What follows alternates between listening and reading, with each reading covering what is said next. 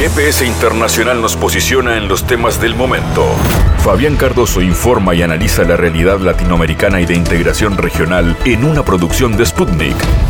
Sintoniza M24 97.9 FM en Montevideo y 102.5 FM en Maldonado. También puedes escuchar GPS Internacional por mundo.sputniknews.com y m24.com.uy. Mirada puesta en el Río de la Plata, en este GPS internacional, estamos a muy poco de lo que serán las elecciones argentinas, donde dos modelos claramente distintos se van a enfrentar. El del libertario, el liberal, Javier Milei, y el candidato del oficialismo, Sergio Massa encuestas que marcan resultados diversos. Algunos le dan favoritismo a Massa, otros dicen que Milei está ganando este balotaje. Queda muy poco, en esta semana además habrá debate presidencial y ahí se sabrá la verdad sobre cuál ganará.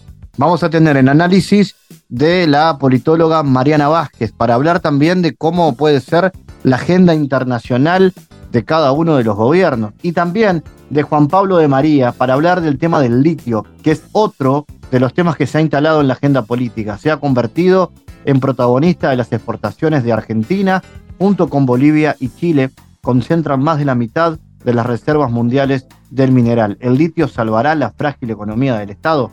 Algunas de las preguntas que buscará responder Juan Pablo de María. Y como siempre, hay espacio para la cultura, el espectáculo, el teatro, la música, el cine. Están presentes en este viaje, hoy regional, de corta distancia, por el Río de la Plata, que propone GPS.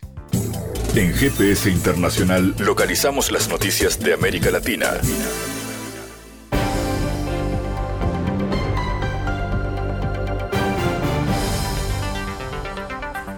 Momento de noticias, el canciller de Honduras, Enrique Reina, exigió respeto a la soberanía nacional tras los cuestionamientos realizados a la política interna de su país por el senador estadounidense Marco Rubio, quien había emitido un comunicado condenando la mano dura de la presidenta Xiomara Castro.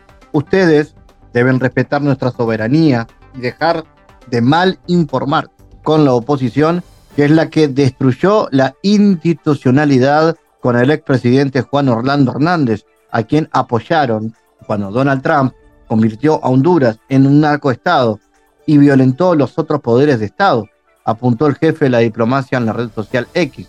El senador por el sureño estado de la Florida, emitió el 6 de noviembre un comunicado junto a su colega James Elotrich en el que condenaba la continua mano dura de la presidenta Xiomara Castro en contra de la separación de poderes en Honduras, el reciente asalto violento por parte de colectivos a miembros del Consejo de Honduras es sumamente preocupante, expuso el legislador de raíces cubanas. No hay asaltos de colectivos al Congreso, ni mano dura de la presidenta o del Ejecutivo al Congreso, rebatió el canciller. El presidente de México, Andrés Manuel López Obrador, desestimó el seguro que el Banco Mundial podría otorgar para atender la devastación causada por el huracán Otis en el estado de Guerrero, al sur del país. Los integrantes del Banco Mundial también denuncian y anuncian, son especialistas en emitir comunicados. Lo que queremos nosotros es resolver lo más pronto posible la situación por las necesidades de la gente. No vamos a esperar a hacer trámites, ya estamos trabajando, afirmó en su conferencia de prensa. El mandatario mexicano reiteró que hay presupuesto limitado para atender a los 47 municipios que tuvieron daños severos por el paso del huracán, que tocó tierra en categoría 5 de la escala Zafir-Simpson a finales de octubre. Hasta el momento hay 47 fallecidos y 53 desaparecidos. El comentario surge después de que el ex titular del Banco Mundial dijo en el medio mexicano Aristegui Noticias que el gobierno mexicano cuenta con un seguro con la institución contra desastres naturales, donde se incluye la cobertura por sismo y huracanes. Recuerdo que esa póliza tenía un pago total por terremotos y por huracanes de unos 400 millones de dólares, la mitad para uno y la mitad para el otro. Dentro de lo que era huracanes, era mitad para el Atlántico y mitad para el Pacífico, afirmó AMLO.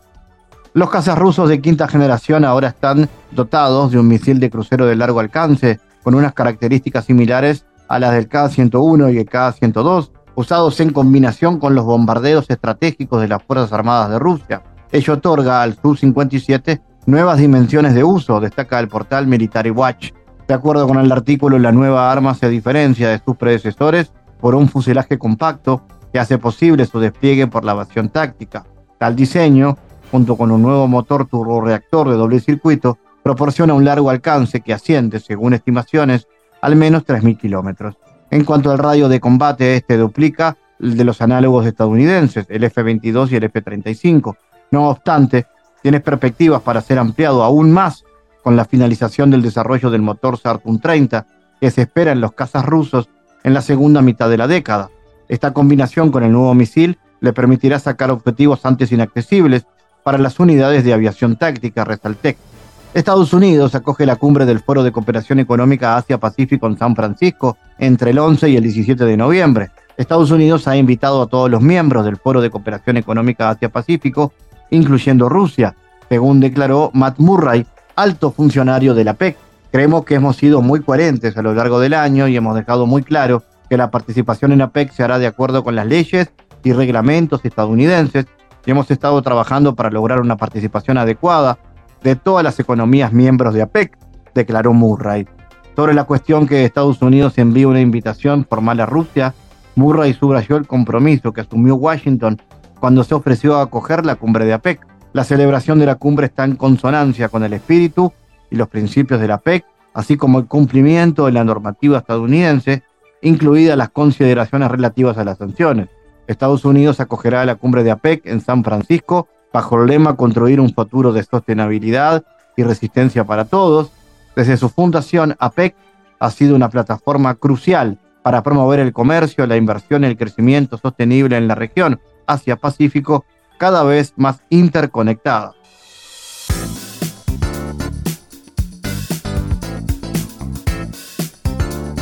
Hablemos de Argentina, a muy poco de lo que va a ser la definición de la elección en segunda vuelta. Vean ustedes, el Partido de los Trabajadores de Brasil ha manifestado este 5 de noviembre su apoyo al candidato de la coalición oficialista de Argentina Unión por la Patria, Sergio Massa. El próximo 19 de noviembre los argentinos están convocados a votar en unas elecciones presidenciales que marcarán también el 40 aniversario del retorno de la democracia al país. Después de resultar los candidatos con mayor cantidad de votos en la primera vuelta, ahora Sergio Massa, el actual ministro de Economía, se va a enfrentar a Javier Milei, el candidato de la derecha liberal. En la primera vuelta, el oficialista Massa se impuso con el 36,68 de los votos y luego vino Milei con el 29,99 de acuerdo con cifras oficiales. Vamos a analizar sobre estos asuntos, vamos a recibir a la investigadora argentina, especialista en asuntos de integración, Mariana Vázquez, Mariana, ¿cómo analizas la situación política del país? ¿Cómo incide lo que desde Brasil llega, este apoyo del partido de Lula a la candidatura de Massa? ¿Y qué puede pasar a nivel bilateral? ¿Se avisora un nuevo empuje a la integración regional a partir de, lo que pueda ser el resultado electoral de Argentina? Hola Fabián, ¿cómo estás? Bueno, espero que estés bien y muchas gracias por la invitación. Mira, eh, creo que, por supuesto es muy importante el apoyo del Partido de los Trabajadores. Bueno, mira, me parece que la integración regional y esto en, un sentido más general y en lo específico, concretamente el Mercosur, que es el proceso más fuerte y con más historia que tenemos en la región, y también eh, la UNASUR, más allá de la forma que eso esté tomando actualmente y en, y en tiempos cercanos, por supuesto, está en juego en esta elección en Argentina. Sobre eso me parece que no hay ninguna duda porque tenemos dos proyectos antagónicos en nuestro país para las próximas elecciones en relación concretamente a este tema y a la política exterior en general y a la inserción internacional también. Eh, tenemos un candidato, Javier Milei, el candidato libertario, que ha hablado de, de destruir el Mercosur de romper relaciones con Brasil porque es semicomunista, filocomunista, no sé, según el día la definición es distinta. Y tenemos un candidato de Unión por la Patria que es evidente que busca y va a buscar un fortalecimiento de la integración. Esto ya se ha visto en su gestión como ministro de Economía y también incluso en la relación que ha construido con el presidente de Brasil, Luis Ignacio Lula da Silva. Vos preguntabas por el apoyo del PT a la candidatura de Massa. Yo creo que hay varias cuestiones ahí. Por supuesto está la afinidad política entre los proyectos políticos del PT y Unión por la Patria, pero también la mirada que tiene Brasil de cuáles son los escenarios para la región y para el propio Brasil en función de los resultados que, tenga la elección en Argentina. Sin duda, mm, en relación a la cuestión específica de la integración regional, tenemos dos proyectos en disputa. Uno que va a tender en términos de, de proyecto a desmantelar la integración, incluso la alianza actual de Javier Milei con Mauricio Macri y algunos sectores vinculados al expresidente fortalecería esa tendencia, porque cuando Mauricio Macri estuvo a cargo de la presidencia del país, la verdad es que se desmantelaron varios ámbitos de integración, se debilitó el Mercosur más allá de la retórica, entonces eh, la, posición radicalizada en relación a la integración o contraria a la integración de Javier Milei, hablando concretamente, como dije, de, de, detonar el Mercosur o de, sí, en realidad la, la, cuestión sería que Argentina saliera del Mercosur, pero el resultado es, es ese, ¿no? Em, no, no se vería atenuada por la, por la alianza con Mauricio Macri. Tal vez con otros partidos sí, pero no justamente con el partido del gobierno que avanzó mucho en la desintegración de la región, incluso creando espacios paralelos como el Grupo de Lima, que no tienen nada que ver con la integración, pero que sin embargo parecían sustitutos de esquemas que tienen más historia, que tienen más fortaleza, que tienen más potencialidad, en fin. Entonces, por el lado de Unión por la Patria, claramente la prioridad en términos de construcción política que trascienda las fronteras es la, es la región, es el Mercosur. En este sentido, eh, Mariana, ¿qué modelos de país están en juego en este balotaje? ¿Y qué se juega la Argentina de cara a su proyección internacional, particularmente tras su reciente, muy reciente ingreso a los países BRICS? Mira, em, yo creo que, aunque parezca tal vez exagerado, mm, lo voy a decir porque no creo que lo sea, creo que en el caso de un eventual gobierno de Javier Milei, más que un proyecto de país, hay lo que algún dirigente recientemente llamó un proyecto de disolución nacional. Porque cuando vos planteás un esquema de liberalismo económico a ultranza, el desmantelamiento de las capacidades públicas, es decir, de las políticas públicas, de las capacidades del Estado, porque asumís que el Estado es aquello contra lo cual tenés que luchar. La verdad es que proponés cuestiones como romper relaciones con el Vaticano, romper relaciones con China, romper relaciones con Brasil, etcétera, etcétera, etcétera. La verdad es que no veo ahí un proyecto de país. Es una propuesta que tiende, como decía, a la disolución nacional, es decir, a, socavar todos aquellos cimientos que pueda tener la estatalidad de nuestro país, la construcción de nación, de identidad. Eh, no hay inserción internacional a favor de nuestro país si no hay un Estado con capacidades públicas fortalecidas. En todo caso, si hay alguna dificultad, la propuesta debería ser mejorarla, que entiendo que es la propuesta de Unión por la Patria, y no eh, tirar abajo todo. ¿no?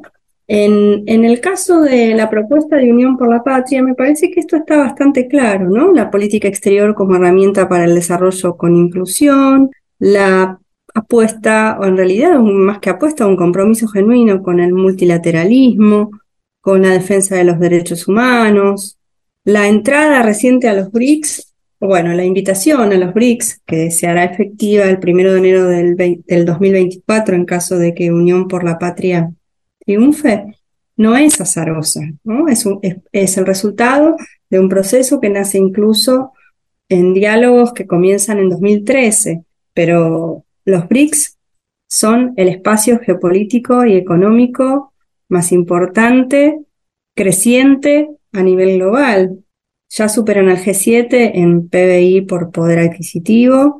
China e India, según el FMI, van a explicar el 50% del crecimiento global en 2023. Incluyen el 40, contienen, conforman el 42% de la producción y el 37% del consumo global de energías renovables, lo cual implica una apuesta fuerte en ese sector que es muy relevante para Argentina. Bueno, y además están los tres, tres de los principales socios comerciales de la Argentina. Si el grupo BRICS ampliado constituye el 31,05 de nuestras exportaciones. Eh, plantear un no vínculo con, con, el espacio BRICS sería realmente un, un, suicidio geopolítico y un suicidio en términos de proyecto de país. Y Mariana, ¿cuál ha sido la agenda del, del peronismo en materia de política exterior? Eh, ¿Ha impulsado Argentina la promoción de alternativas al actual sistema financiero internacional? Bueno, esto ha sido en la historia reciente, fundamentalmente, ¿no? Con toda la historia de... Porque Argentina, perdón, vuelvo, tiene una historia muy larga, lamentablemente, de deuda, endeudamiento cíclico, dificultades externas, eh, el vínculo dramático, por decirlo de alguna manera, que el país tiene con el, y ha tenido históricamente con el Fondo Monetario Internacional.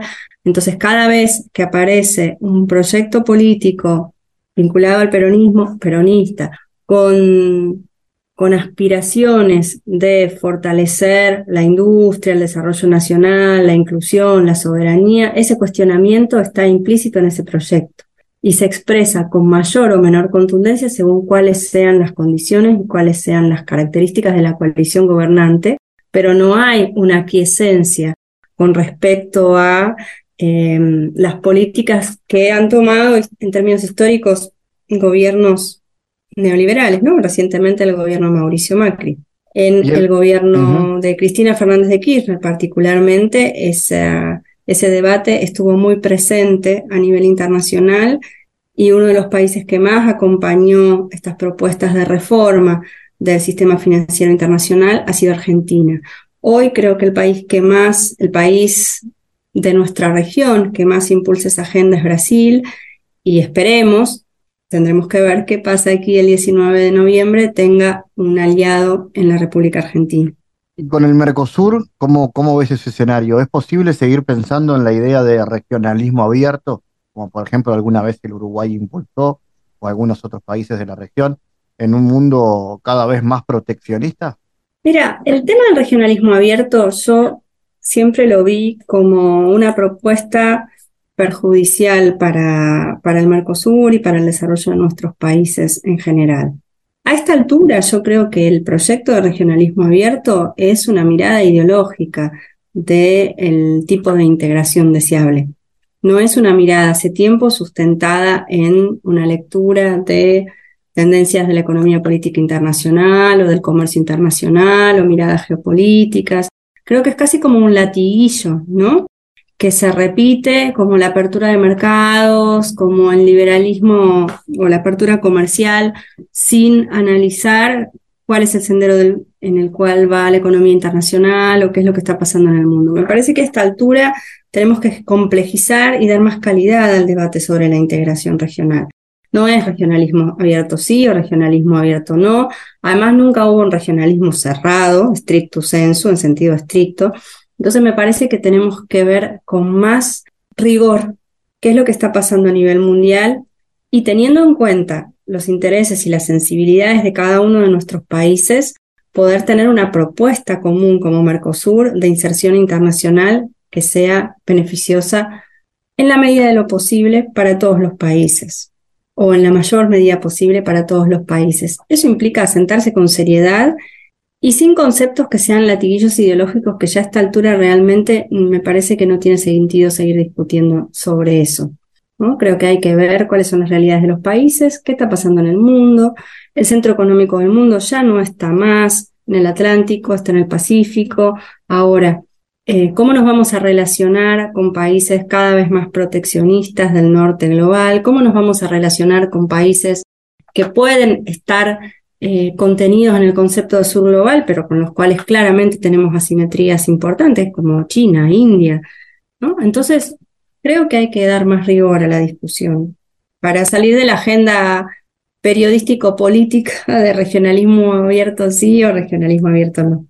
Mariana Vázquez, como siempre, gracias por estar en GPS. Gracias a vos, Fabián. Analizamos los temas en GPS Internacional.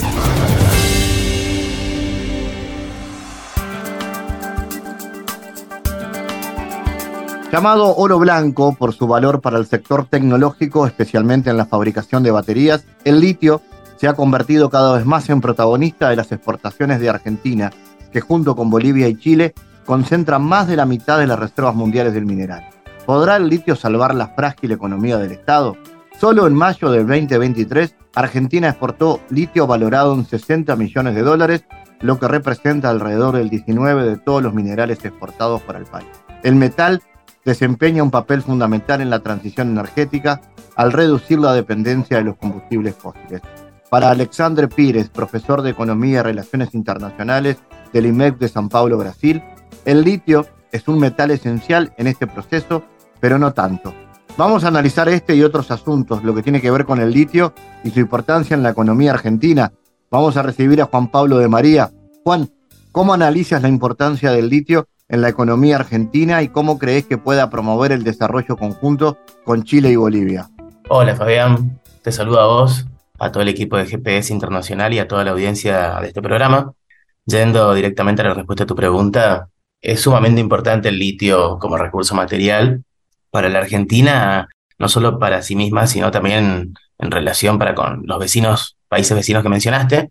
De hecho, se habla del triángulo del litio que incluye a estos tres países eh, es un recurso estratégico, geoestratégico en lo geopolítico y en lo económico político, porque bueno, es un material, un recurso muy codiciado y hasta utilizado por grandes potencias del sistema internacional que tienen puestos sus intereses en este recurso en estos tres países, entre ellas Estados Unidos, China, Rusia, la Unión Europea y sus afines o aliados. Justamente por esto, porque genera grandes ganancias, tanto su extracción, su extractivismo, como sus usos, tanto para tecnologías de información y, comunicación, como también, por supuesto, vehículos, automóviles, y todo lo que se puede estudiar y, experimentar con, con este codiciado y valioso material.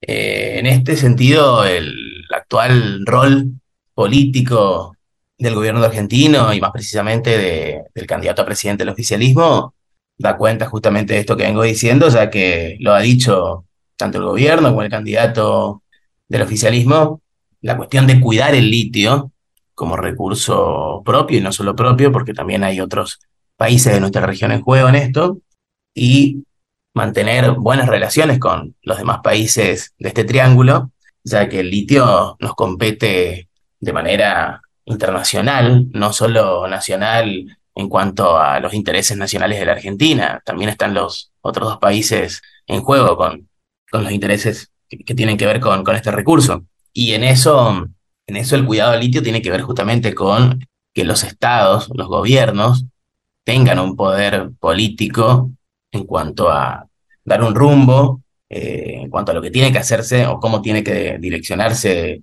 no solo el uso, sino también la cuestión geopolítica, económica, al respecto de ello, porque cuando hablaba de grandes potencias no solo me refería a países y bloques, como lo mencionaba, sino también a empresas transnacionales, poderosísimas empresas a nivel mundial, que les interesa este recurso y que ante ello prefieren gobiernos y estados dóciles, sumisos, genuflexos a los intereses, a los intereses de, estas grandes corporaciones.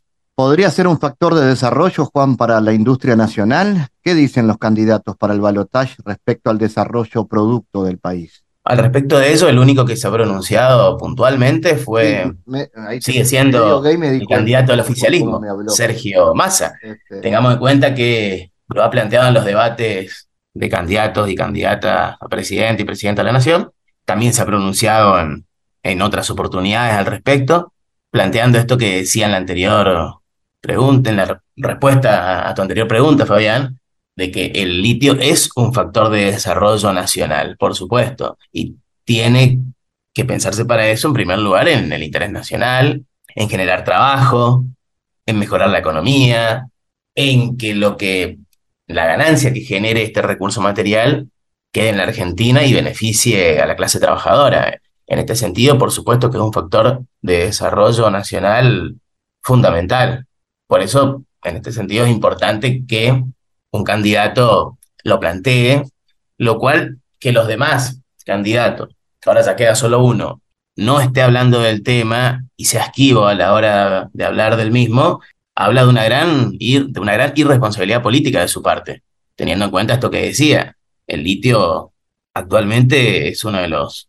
grandes recursos materiales, de los más importantes del mundo, y para la Argentina, en esta coyuntura y la que viene, es una gran oportunidad para, digo, como factor de desarrollo nacional. Tengamos en cuenta que Argentina es un país muy rico en recursos y justamente ahora que el mundo está necesitando de litio, que un candidato a presidente lo esté promoviendo como factor de desarrollo nacional, habla de justamente el interés por, por los intereses de, la nación que hay, que hay en el mismo, que por supuesto van a beneficiar al pueblo argentino en su conjunto.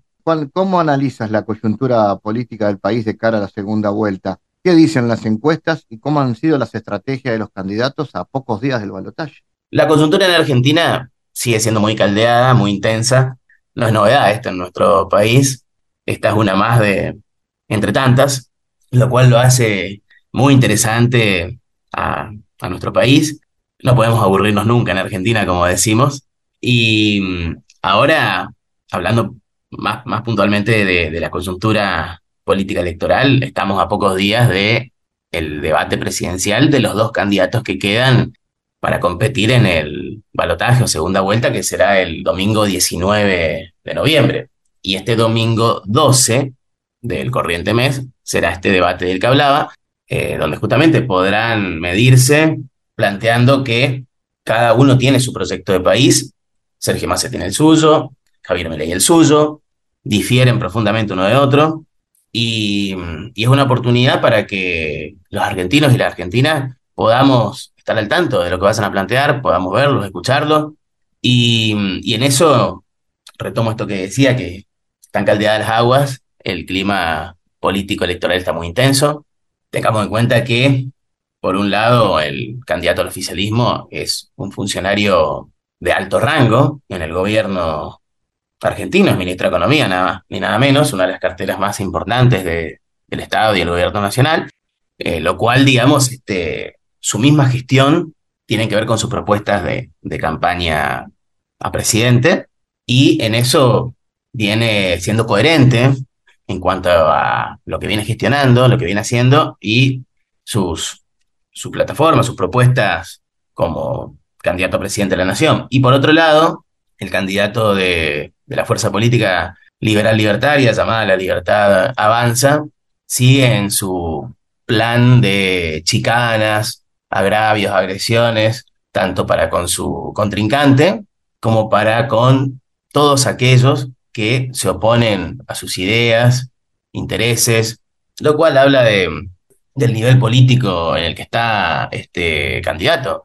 Un nivel político, digamos, de, que no tiene, que no tiene mucho que ver con, con lo que debe ser un candidato a presidente de la nación, que básicamente, claramente, este señor parece más un panelista de un programa político de televisión que un candidato a presidente por cómo se comporta, como, como decía Fabián, y eso deja las claras el, el nivel político en el que se encuentra, en el que está inmerso, en comparación con el otro candidato a presidente, que corresponde al oficialismo, que con sus errores, aciertos, viene demostrando capacidad, tanto como candidato a presidente, como para ser un presidente. Y eso eso, digamos, también tiene que hacer pensar en, en estos casi 40 años, o, prácticamente 40 años de democracia, de recuperación de la democracia en la República Argentina, en qué situación, en qué estado de salud está la democracia en la Argentina. Hemos llegado justamente a este, a este polarismo entre dos candidatos, uno perteneciente al orden político desde temprana edad y que viene en carrera y en trayectoria desde hace años y décadas y que viene demostrando capacidad tanto como candidato a presidente como ministro de Economía y lo demostró con cuando tuvo que hacerse cargo de, de otros roles, de otras funciones en la administración pública política, y ahora creo que también viene demostrando capacidad para ser presidente de la nación. Y por el otro lado, este otro señor que viene demostrando claramente incapacidad política, tanto como candidato a presidente, como funcionario público en, funciones, vale la redundancia, es diputado nacional y ha tenido más ausencias que, presencias en, el recinto de la Cámara de Diputados del Congreso de la Nación Argentina. Y como candidato a presidente, bueno, retomo lo que decía, si es así como candidato a presidente, lo que podrá llegar a ser si llega a ser presidente. Eh, justo en estos 40 años de democracia, creo que es muy necesario reflexionar al respecto de, en qué estado está la democracia en Argentina. Juan Pablo de María, como siempre, gracias por tu análisis. Gracias a vos, Fabiana, el equipo de trabajo de GPS y a toda la audiencia de este programa. En GPS Internacional navegamos por la sociedad y la cultura.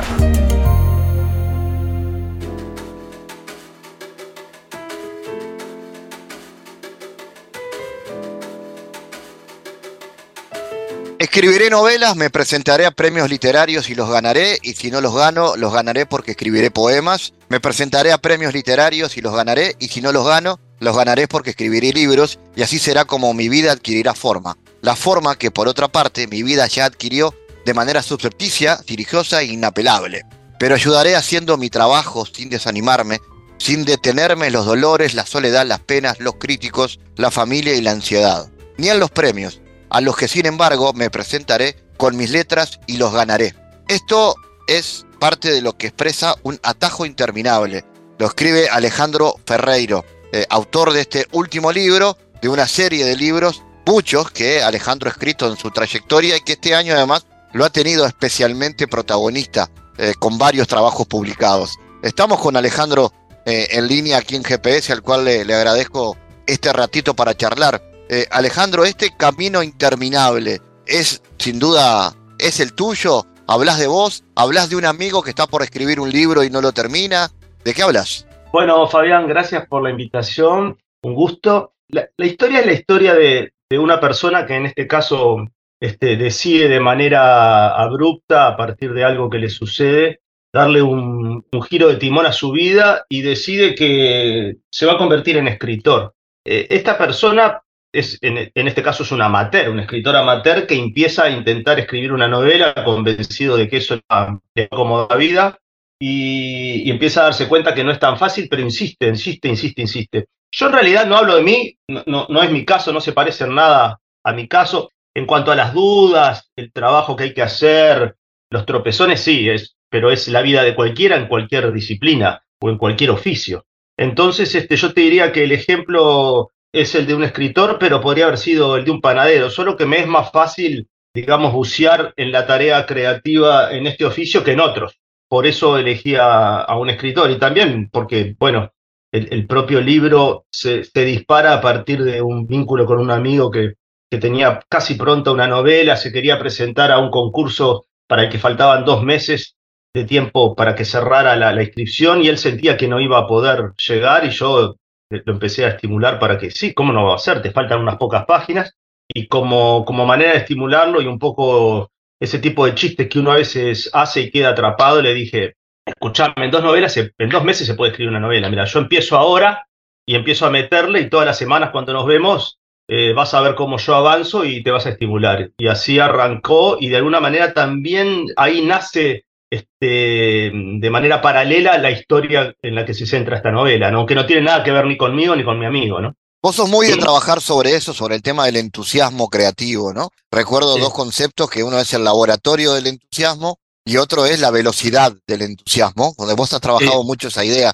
¿Qué, qué, importante, ¿Qué importancia tiene eso, entusiasmarse a la hora de crear? Mira, eso es una, una idea o sea, yo me la tomo de una manera personal, la idea del entusiasmo. No, no me considero una persona optimista, pero sí entusiasta. Este, la diferencia está no tanto en, en, creer que se van a dar ciertas condiciones y por lo tanto esperar que el mundo se presente como lo visualiza el optimista, sino en tener un, un, poder que está dentro de uno, digamos, como todos los poderes, que es el de tener el entusiasmo suficiente para también encarar si las cosas no se dan como uno las previó. no quiere decir que uno no tenga a priori ideas de cómo van a salir las cosas o cómo le gustaría que se presentaran las cosas, pero eh, el entusiasmo tiene mucho que ver con la voluntad también y con, con el deseo de, sea como sea la cosa, si tenemos una idea o una pulsión, vamos a, a insistir porque, porque se sabe que, que no todas las cosas se dan de inmediato ni en, ni en caminos cortos. Desde ese punto de vista está bien tu, tu puntualización, porque fíjate que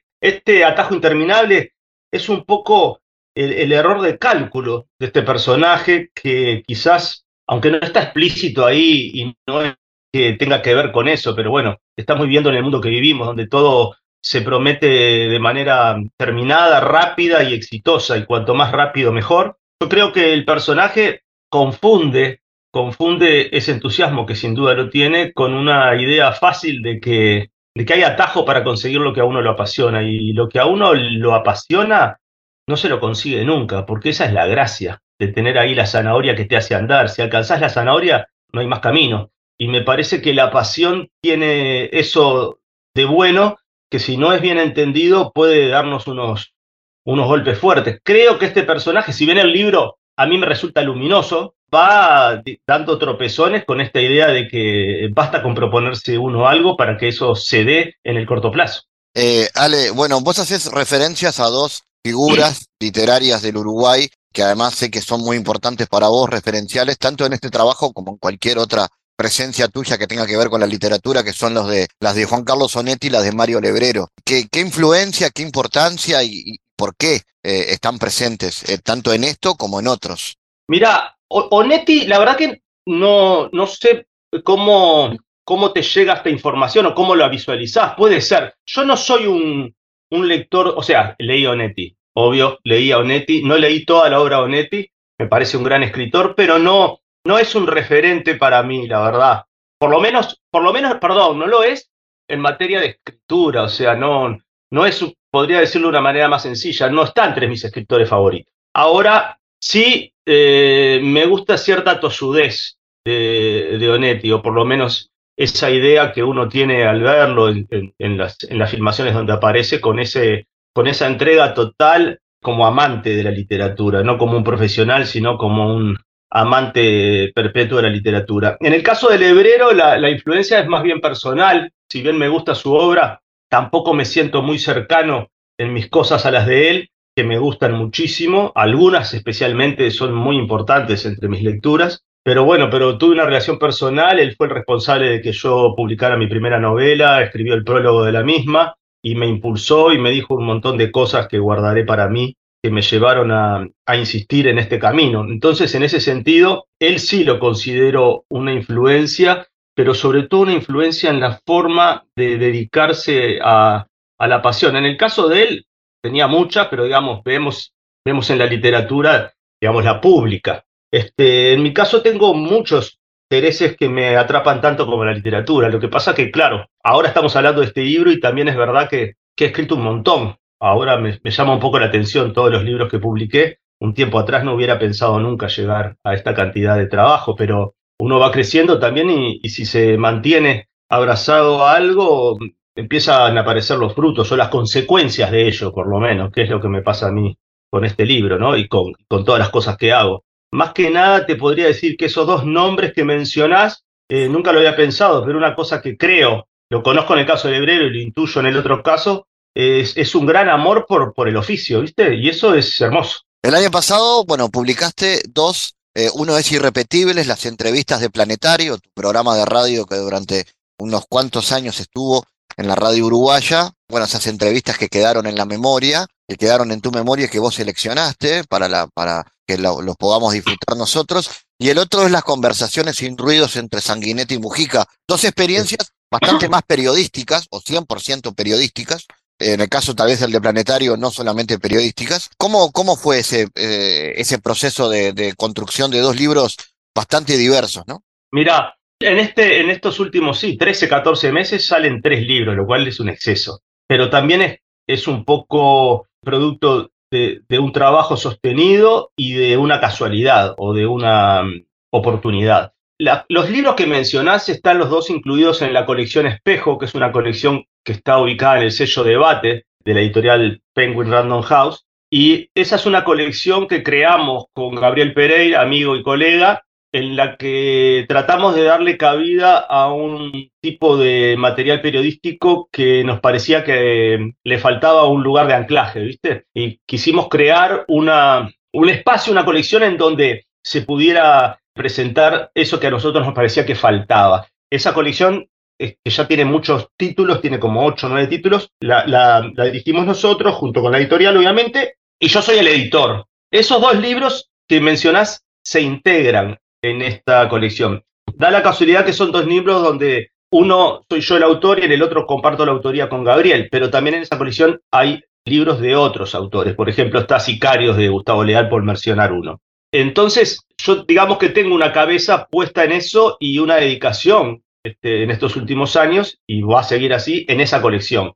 En ese marco, el libro de Planetario era un libro que yo había planificado para hacer muchos años después que terminara el programa, cuando ya todas esas grabaciones se acomodaran en, en la memoria, y la intención era visitar algunas de ellas, las que me parecían preferibles de colocar en un libro, y reconstruirlas sin cambiar nada de lo que está grabado, pero sí agregando eh, un contenido de contexto, cosas que cuando vos escuchaste esas grabaciones en la radio no te enteraste, cosas que pasaban en el estudio, cómo se consiguieron esas entrevistas, cómo las conseguí, cómo, cómo estaba el invitado de nervioso o no, en fin. Eh, cuando salió ese libro, que fue hace unos meses, en abril, mayo del año pasado, cuando sale ese libro, quizás por esa fecha, no me acuerdo, sí, por esa fecha, cuando sale el libro, este, yo estaba dedicado a la, a la, parte de prensa, de, de, difundir esa obra, y pasa que escuchando la radio veo que, mm, escucho que Sanguinetti se queja de la falta de debates que hay en el Uruguay, en ese momento se debatía la LUC, y el periodista le, le pregunta, ¿y por qué él no debate? Y él dice, ¿con quién voy a debatir? Ya no hay debates en el Uruguay. Y entonces el periodista, creo que era una rueda de prensa, uno de los periodistas le dice, ¿y por qué no con Mujica? Y Sanguinetti dice, con Mujica, somos dos viejos, estamos más para conversar en un bar de la vida que para debatir. Y cuando escuché eso, viste, pensé, bueno, hay que hacer ese libro. Hay que juntarlos en un bar a hablar de la vida, no de lo que ya hablaron y discutieron o no discutieron. Tratar de mirar para el futuro, a ver si se prestan a tener una charla como dos viejos contrincantes y también personas que sin duda están en la etapa final, ojalá sea larga, pero en la etapa final de su vida, de su vida, de su vida política, no, porque siempre van a hacer eso, ¿no? Pero y en ese mismo momento llamé a Gabriel, le digo, che, si hacemos esto, nos comunicamos y a la media hora, ya un poco más de media hora, una hora, ya teníamos la, la respuesta de los dos de que estaban dispuestos a escuchar la propuesta. Nos juntamos, no en un bar, obviamente, es imposible, sino en, un, en una sala de, de la editorial, este, digamos, con, con, mucha intimidad, nadie más iba a saber que estábamos ahí, ni iba a interceder en esas conversaciones, y, y le propusimos la idea y bueno, los convencimos, los engañamos. Y, y, ese mismo día, un martes, fijamos que durante dos meses nos íbamos a juntar dos horas aproximadamente todos los martes, quizás un poco más, eh, todos los martes de esos dos meses, y ese mismo martes, eh, después de haber acordado, ya prendí el grabador y hicimos la, la primera conversación, que si vos ves en el libro es más corta que las otras porque, porque es en ese primer encuentro que gastamos una hora para convencernos. Genial. Eh, todas esas historias tienen que ver también con ese entusiasmo que vos le ponés, claro. que hay que ponerle a los, a, los, a los trabajos y a las creaciones en este caso. Claro, eh, Fabián, una cosita más, perdoná, porque no te, no te, terminé de contestar de toda la pregunta. E ese libro, el de Sanguinetti y Mujica, no tenía sentido postergarlo porque recién había salido el de Planetario. Si bien no, no estaba muy bien salir con un segundo libro unos meses después, ¿viste?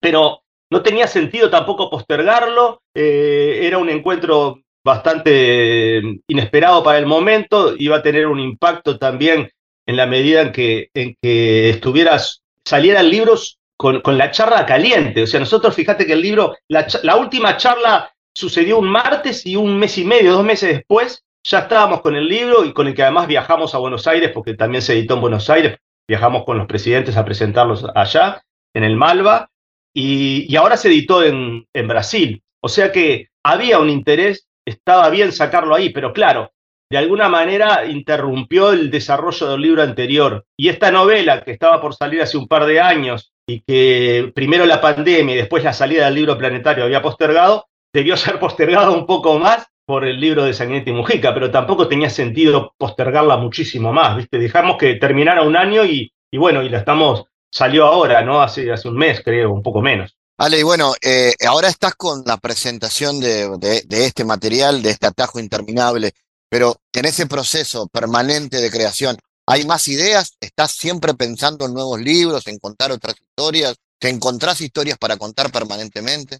Sí, yo creo que, que cuando tenés una voluntad de encontrar algo, lo encontrás. Viste que eso te pasa, no es tan distinto, quizás para la gente que, que, que no se dedica a escribir, piensa que hay algo excepcional en esto y no lo hay. Cualquier persona tiene una historia para contar, la vecina va a la feria y cuando viene trae un cuento. El tema es que cuando vos te, te preparás, preparás a tu mente para, para que busque cosas y las encuentra. No sé si te pasa que, que a veces este, decís, che, hace, hace tres días que, que, me puse a pensar en no sé qué cosa y todos los días hay alguna referencia a eso que me aparece eh, en la vida cuando hablo con un amigo o en mi casa. Y sí, es un poco así. Entonces yo tengo, la, tengo un sistema de alerta con respecto a eso, que no es que lo, lo haya activado tan a conciencia, ahora lo tengo ya incorporado. Entonces, siempre tengo ideas, e incluso las ideas pueden venirte porque no es que vos las inventás o que vos estás captándolas de tu propia vida. A veces eh, vienen porque vas en el ómnibus y mirás por la ventana y ves una escena y esa escena te lleva a otra cosa y tirás de la piola. La forma en que yo trabajo eh, tiene que ver mucho más que con una a no ser en periodismo, no, en periodismo distinto, porque en periodismo sí, sobre todo en esta colección, por ejemplo, yo ya tengo planes de publicación de, obras de otras personas que por ahí les pido o sé que la están trabajando y me interesa, eh, y también quizás de obra mía. Es distinto, pero en, el, tema de la ficción o, o, de los libros para niños, que también son ficción, o de la poesía, tengo ya un sistema de alerta establecido que me hace detenerme y anotar. Siempre tengo muchos, muchas anotaciones en libretas, papeles, en la misma computadora. Ahora es una situación especial porque como este libro estaba pronto hace un tiempo y, se fue postergando por esto que te conté, eh, es la primera vez que me pasa que sale una novela y no tengo otra encaminada. Hace mucho tiempo, ya desde mi primera novela, te diría que cuando salió yo ya tenía una segunda en camino y cuando salió la segunda ya estaba la tercera y así hasta llegar a esta, que no sé, es la sexta o la séptima. Pero ahora no tengo. No tengo nada empezado, tengo cosas sueltas por ahí, tengo posiblemente la cantidad de poemas suficientes para buscar y tratar de armar algo, o también tengo algunas ideas de libros para niños. Ayer de noche este, me acosté temprano, necesitaba dormir y hoy me levanté un poco antes de la hora que me tenía que tirar de la cama y me puse a pensar en, en esto, de que no tengo nada en mente, así como ya, y en las ganas que tengo de volver a escribir literatura para niños, y se me ocurrió una idea, ¿viste? se me ocurrió una idea a partir de unos materiales que tengo y, ta, y estuve una horita, digamos, eh, rumiando esa idea y quizás en el primer momento que tenga libre, que no sé cuándo va a ser, me dedique a revisar unas cajas que tengo con, unos, te diría, decenas de cuadernos donde tengo sobre todo dibujos, porque ahí sé que voy a encontrar eh, el, la piola para tirar de ella a ver si llego a algún lado. Yo trabajo mucho así. Se me ocurre una idea o veo un posible personaje y lo empiezo a rastrear a ver qué hace y a ver si hay algo ahí, ¿viste? Entonces te diría que no me preocupa, pero la verdad que no tengo más que, que proyectos al momento, ¿viste? No, no, te diría que estoy embarcado en nada puntual en materia de escritura de literatura. Ale Ferreiro, gracias por este diálogo para GPS. Por favor, muchísimas gracias a vos, Fabián, y, y saludos a tu audiencia.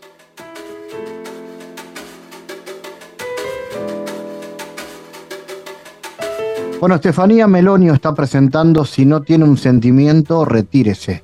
Es un espectáculo íntimo en el que transita por composiciones propias, tangos clásicos, canciones folclóricas y textos y poemas que van formando una atmósfera de un espectáculo que tiene aire tanguero pero trasciende el tango y convierte al momento compartido en una ceremonia de la canción popular. Esto será el 19 de noviembre a las 8 de la noche en el auditorio va Ferreira y Estefanía está con nosotros para que nos cuente más. Estefanía, contanos, ¿cómo es eso de que si se va sin sentimiento hay que retirarse de sala? No es tan así, pero bueno, es una invitación a vivir el tango como nosotros lo vivimos, que, es con todo, poniendo toda la cancha y con todo el corazón. Eh, es más eh, un significado que tomamos con esta frase que es de, de una obra que se llama Lección de Anatomía, y nada, que, que además de que es muy relevante esa obra, creemos que se ajusta muchísimo a la idiosincrasia del tango y a cómo nosotros percibimos e interpretamos y creamos dentro del tango. El tango que obviamente tiene mucho de sentimiento en su interpretación, ¿no? Hay que sentirlo, vivirlo. Exactamente, sí, es que creo que no hay otra manera de, de interpretarlo, uno no, no zafa, no zafa de emoción porque, bueno, las letras y la música tienen mucho contenido y, y una historia y cuentan mucho de, de, la realidad del Río de la Plata desde hace muchos años hasta ahora, ¿no? Entonces nos toca a todos en el corazón y todos estamos este, identificados y relacionados con algún tango, siempre hemos escuchado desde chicos y hasta el día de hoy. Entonces, bueno, la intención es un poco aportar en lo posible a la renovación del tango con con canciones propias, como bien decías, tangos, pero también folclore y algún bolero por ahí. ¿Cómo llegaste a vos al tango? ¿Cuál es tu vínculo desde, desde el principio de tu carrera artística con el tango? ¿Es así? Y mira, venía cantando otros géneros como pop, rock y eso, ¿no? Experimentando. Este, y bueno, estaba cantando jazz y me, me propusieron hacer, hacer algún tango porque a la gente siempre le gusta, así fue la propuesta. Y entonces yo le dije, sí, bueno, te hace el día que me quieras y naranjo con flor y lo, lo tiramos. Y me dijeron, che, esto a usted sale distinto. Y, y me di cuenta que lo, que lo resentía, ¿viste? Que no era lo mismo. Y, y eso me, sorpre me sorprendía a mí misma, como encontrándome ahí y encontrando al tango adentro mío, ¿no? Este, entonces empecé a, a cantar algún tango hasta que entré en la escuela orquesta de tango de esta orilla que me llegó un mail y, me metí a estudiar ahí. Hice una audición y me metí a estudiar con, con los maestros Jaurena y de la Puente y Leo Urrutia en la parte de taller de vocal, digamos. Eh, y ahí fue que me, me metí más como de lleno, digamos, que fue en el 2012 y estuvimos tocando por varios departamentos y mucho en Montevideo también. Eh, esos fueron como los inicios, digamos. Y ahora llegas a, a este show, bueno, que que te va a tener con varios músicos invitados y también con bailarines en, en, escena, digamos, no es simplemente una cuestión de escuchar música. Sí, sí, exactamente. Además, el, espectáculo está, está atravesado por textos y poemas eh, de José Arenas, seleccionados por el poeta José Arenas, algunos son de su autoría, otros son de Tuñón, de Camila Sosa Villada, del mismo Mansi también. Entonces, bailando un poco el espectáculo eh, la poesía y, la prosa. Y además tenemos como invitados, tengo a mi, a mi grupo, a mi equipo de siempre, que son los guitarristas Enzo Bonizzi y Eduardo Larralde, y en la percusión el maestro Juan Carlos Ferreira. Y tenemos este, invitada a mi hermana, que es Natalia Meloño, que es cantante de tango también y actriz, y este, a las bailarinas Laura Luz y Diana Chávez, que van a estar también interpretando estos temas y estos poemas. Y para abrir el espectáculo también hay una banda invitada, que son dos jóvenes muy talentosos, Oriana Caimi y Franco Cames, que van a estar interpretando rumbitas flamencas. Así que hay de todo un poco, bien variado. Claro, eh, decías que incluso en tu propia música no es solamente tango, sino el bolero. ¿Cómo conectas con el bolero? Y también creo que esas músicas tienen en común que son muy viscerales, ¿no? Que son muy sentidas, ¿viste? Vos escuchás un cantante de bolero y te querés morir. Entonces, el, el, bolero, el tango, el folclore tienen, yo creo que tienen como algo medular ahí que tiene que ver con lo expresivo, ¿no? De, lo, de dentro de la música. Y que está conectando cada vez más, en el caso del tango además, con la gente joven, digamos. Antes era una cuestión más de la gente grande escucha tango, pero hoy hay un, también un tango fusión, una especie de nuevo tango que conecta mucho con la juventud, ¿así? Es así, hay muchísimos jóvenes, este, gente de mi generación haciendo tango. Hay un colectivo entero que se llama Zulov, que son como 10 bandas entre orquestas, dúos, tríos, y estamos todos componiendo además. Y en las composiciones hay de todo, hay tango experimental, hay tango más académico, otro más jocoso, en diferentes agrupaciones, ¿viste? Y nosotros estamos en, con el tango y entrando un poquito en el folclore también, pero a la vez hacemos mucha milonga y, y tiene obviamente que tiene influencia de otros géneros que nos influenciaron a nosotros mismos. Hay, por ejemplo, no sé, una milonga flamencada que se llama Canción de Bruja. Y bueno, no sé, me tendría que poner a pensar, pero aparecen influencias de, obviamente, de, de nuestras propias generaciones, como el rock también o el pop. ¿Y, ¿Y, hay una influencia también diferente en las letras? ¿Hablan de otras cosas los nuevos tangos? Sí, exactamente. José, por ejemplo, es un poeta joven, tiene 30 años y escribe desde los 16. Este, han grabado temas de él y, y, compuesto con él autores argentinos, músicos argentinos. Y bueno, él me propuso empezar a componer en el 2019, entonces comencé a musicalizar eh, sus textos y sus poemas hablan de la actualidad. Hay este, una samba queer, por ejemplo, está Las dos milongas, que habla de, una relación lésbica, por ejemplo, y, así, es, está muy ayornado todo. También hay temas más clásicos como Juanito Laguna, Limpia un parabrisas, que es un tango que habla de un niño en situación de calle, está inspirado en un artista plástico que se llama Antonio Berni. Entonces, este, si bien conserva el espíritu del tango de toda la vida, también vamos este, poniendo temáticas actuales sobre la mesa. Estefanía, entonces contame detalles de lo que va a ser este show del 19 y corresponde invitar a la gente entonces. Sí, y bueno, este show va a ser muy especial, eh, tiene, se crea un ambiente muy íntimo y también de, de ida y vuelta con la gente, energética, pero también este, con la palabra.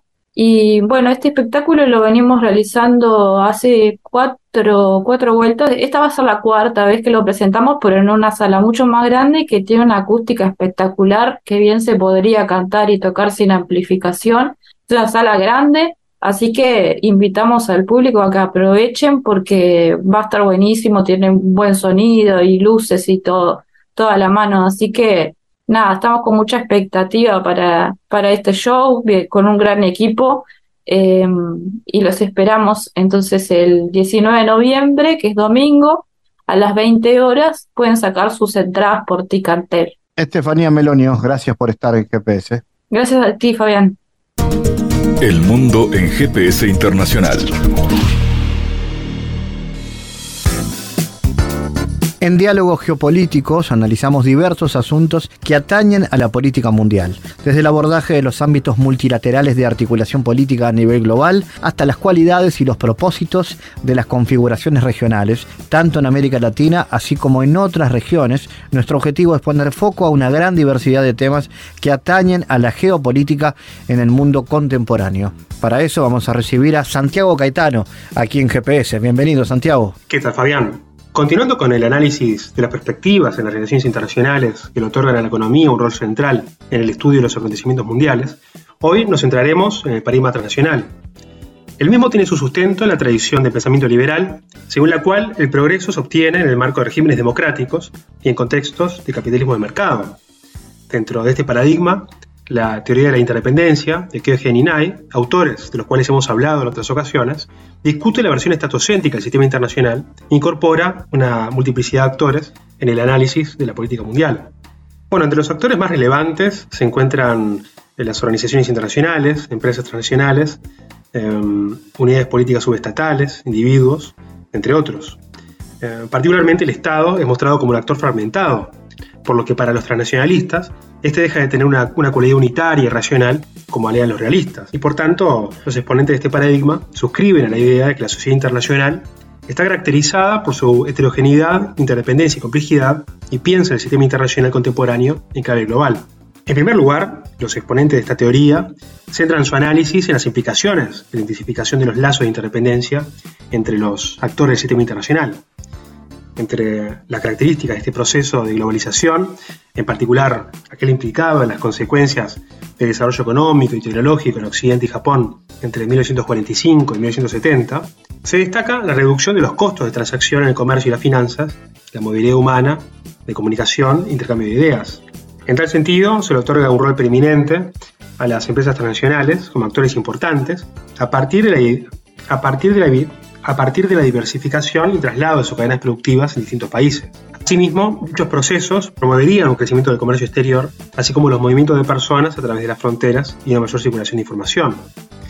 Y a propósito de ello, Resulta relevante lo que advierten Kyogen y Nai, quienes definen las relaciones internacionales como los contactos, las coaliciones e interacciones a través de las fronteras estatales que no son controladas por los órganos centrales de política exterior de los gobiernos. Bueno, más adelante continuaremos hablando de este asunto. Gracias Santiago por tu aporte a GPS Internacional. Gracias Fabián, hasta la próxima. GPS Internacional, una producción de Sputnik con la producción periodística de Santiago Caetano, siguiendo los temas más importantes de la agenda latinoamericana y con visión global. Esta producción de Sputnik que se despide y que nos invita también a que nos sigan a través de las redes sociales. En Twitter somos GPS Inter y estamos también en Facebook, GPS Internacional. Fabián Cardoso en GPS Internacional junto a los protagonistas analizó la realidad. Una producción de Sputnik por M24, 97.9 FM en Montevideo y 102.5 FM en Maldonado. Que puede volver a escuchar en mundo.sputniknews.com y m24.com.uy.